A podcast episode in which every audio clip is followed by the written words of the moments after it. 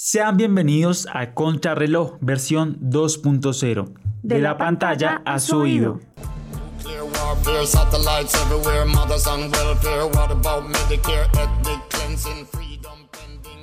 Todos sabemos que el ajedrez es un deporte, pero ¿sabían que hay una práctica donde se combina el ajedrez con el boxeo?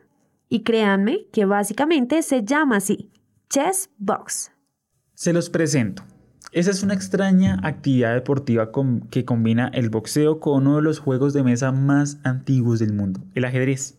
Quizás se trate de uno de los pocos deportes en el que se mezcla de manera tan evidente la agilidad física con la mental, ¿no? Pero, ¿cómo es esto posible, Jessica? ¿Y quién fue el creador de esa idea tan singular? Bueno, Ip Rubin, artista y ajedrecista, nació en Rotterdam, Países Bajos el 17 de agosto de 1974. Es el inventor de este singular deporte en 2003, que combina la adrenalina y la fortaleza física del boxeo con la alta concentración y calma del ajedrez. Incluso, Rubin es el presidente y creador de la Organización Mundial de Chess Boxing. Tan solo un año después de inventado, se fundó el primer Chess Boxing Club en Berlín, Alemania. No, es que les cuento que el espíritu y la esencia del chess boxing es la frase, la lucha se realiza en el ring y las guerras se libran en el tablero. Tremendo.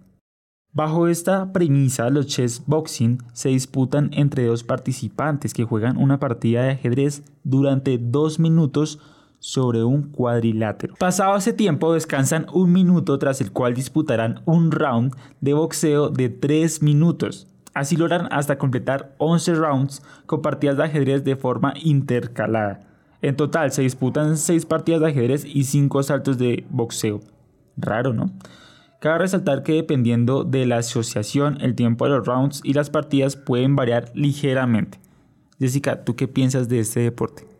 Bueno, es muy eh, llamativo porque son opuestos, ¿no? No es algo que uno piense que se puede realizar, pues el, como hablábamos del boxeo, es uno de los deportes que maneja la fuerza, eh, pero pues no es que se lleve tanto hacia la concentración directamente, me refiero a lo que es el ajedrez, ¿no? Porque el ajedrez es la tranquilidad, eh, el pensamiento amplio de cómo vas a realizar cada movimiento aunque mirándolo desde otro punto de vista tienen una relación muy amplia, porque el boxeo igualmente eh, analiza su contrincante, analiza cada movimiento, debilidades, fortalezas y asimismo se va asemejando esta unión que de hecho es una muy buena unión y algo muy interesante que se puede ver.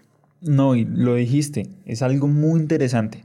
O sea, imagínate librar un round así bien acalorados, golpe, golpe, golpe, y se sientan a jugar ajedrez. O sea, es súper extraño, pero es un deporte. Adicional, un encuentro finaliza cuando ocurre alguna de las siguientes acciones, como el knockout, eh, knockout técnico, jaque mate, exceder el límite de tiempo entre cada partida de ajedrez, descalificación por el árbitro en caso de cometer una falta o el abandono de un jugador a una partida o la pelea. Si la partida de ajedrez acaba sin que haya un ganador o el tiempo se agota y nadie hace un jaque mate, el contrincante con más puntos en el combate de boxeo es el vencedor. Si este rubro también está empatado, ganará el que haya jugado con las piezas negras. Bueno, ahora conozcamos los requisitos, ¿no? Por si la gente se anima a practicar este deporte. Primero tiene que ser mayor de 35 años. Tener un estado físico adecuado, o sea, un estado físico que puedas pelear y sentarte a jugar haber participado como boxeador en mínimo 20 encuentros, rango de sistema de puntuación de ajedrez en lo mínimo de 1800. Acá sabemos que cada vez que eh, se participan en encuentros de, ajedrecistas, eh, ellos, depende de lo que ganen, cómo les fue en la partida, ellos van sumando unos puntos. Pues para este deporte primero tienen que mínimo 20 encuentros en el boxeo y una puntuación de 1800. O sea, tienes que saber jugar, jugar, jugar muy bien. Ajedrez y boxear. Ahora vamos a hablar de las acciones penalizadas. Y es muy interesante porque se penalizan tanto en el boxeo como en el ajedrez. Son dos cositas ahí aparte. Primero en el boxeo Una acción penalizada es pelear sin guantes de boxeo. Eso es básico, pero ahí están las reglas. Golpear al oponente cuando está indefenso. Eso también lo vemos. Ahí es cuando el árbitro llega y para la pelea hasta que el otro no esté, el contrincante no esté como en las condiciones. Herir a otro oponente en la nuca o por detrás de la cabeza. Eso es una pena en el boxeo y que lastimosamente en ese deporte ha cobrado la vida de más de un deportista. Ponerse de espalda al contrincante. Tampoco puede como provocar estos golpes. Cabecear intencionalmente. del golpe, de los movimientos como que se pueden pegar, pero intencionalmente eso es algo penalizado. Patear al rival. No estamos en la UFC, esto es boxeo, no se patea. Generar una caída al otro oponente. Se pueden caer, ahí es cuando se levantan, pero usted no puede generar que el otro oponente se caiga para aprovecharse. Y golpear por debajo del cinturón. O sea, es decir, las partes íntimas, eso no se puede. Del cinturón hacia arriba, la cadera hacia arriba. Ahora hablaremos de las penalizaciones en ajedrez. Hacer jugadas manejando inadecuadamente el reloj de ajedrez. Desplazar una o más piezas irregularmente. Falta de actualización de la planilla de movimientos.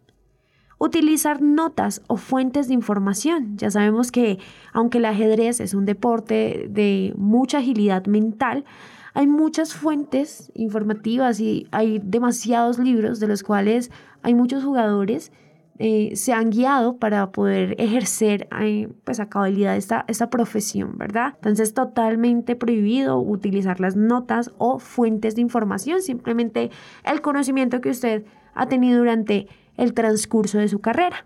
Llevar medios electrónicos de comunicación durante las partidas para evitar lo que hemos mencionado anteriormente. Distraer o molestar al adversario. Una falta gravísima, siempre se ha mencionado en cualquier juego de concentración. Es una trampa eh, y se puede clasificar como tal. Y eh, abandonar el local del juego sin permiso del árbitro. Eh, abandonar una partida siempre va a ser una falta grave. Incluso puede eh, hasta acabar con la carrera de muchos deportistas y es lo que se ha visto no solo en el ajedrez o de pronto el boxeo, sino en muchas carreras deportistas como patinaje, el fútbol. Persona que abandona su campo es persona que abandona su carrera. Jess, ¿en algún momento has visto Gambito de Dama? Sí, la he visto. Sí, la serie de Netflix, sí. Correcto. Esta serie, eh, un dato muy curioso es que la serie de Gambito de Dama de Netflix está dedicada al Ip Rubin por su trabajo como consultor de la serie. Es muy interesante porque si conoces esa serie es un, es un drama eh, que ella misma tiene, pero es de mucho conocimiento, o sea, el cómo ella se imagina las fichas, el tablero, no solo en su mente, sino que las ve ve los movimientos que puede hacer, es algo muy impresionante. Claro, o sea, combinar este, ahora, como lo dices, ¿sí? es todo un lío que ella se forma en la cabeza, eh, memorizándose las partidas, memorizándose las jugadas, cómo juega cada contrincante. Ahora, hagan lo mismo con el boxeo y ahora combinen las dos cosas. O sea, es como combinar el club de la pelea y gambito de dama. Correcto. Bueno, hay otra cosa también que es muy importante reconocer y saberlo, y es que hay cuatro divisiones en el chess boxing. Tenemos el peso ligero, el medio, semipesado y pesado en ramas masculinas y femeninas. Eso también lo practican las mujeres. Todas las reglas están reguladas por la Organización Mundial de Chess Boxing, Gran Bretaña, Rusia, Alemania, Inglaterra y Estados Unidos. Son los países donde este deporte ha logrado mayor popularidad pero cada vez son más los países que se suman a esta tendencia. Ahí se está creando un gran auge.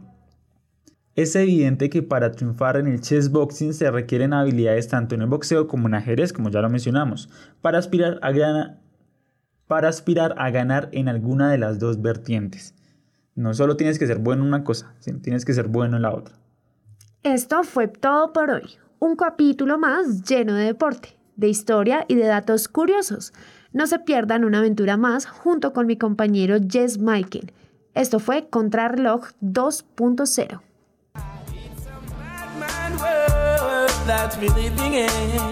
What's wrong with us? Gotta keep heads up high. Can't be giving in.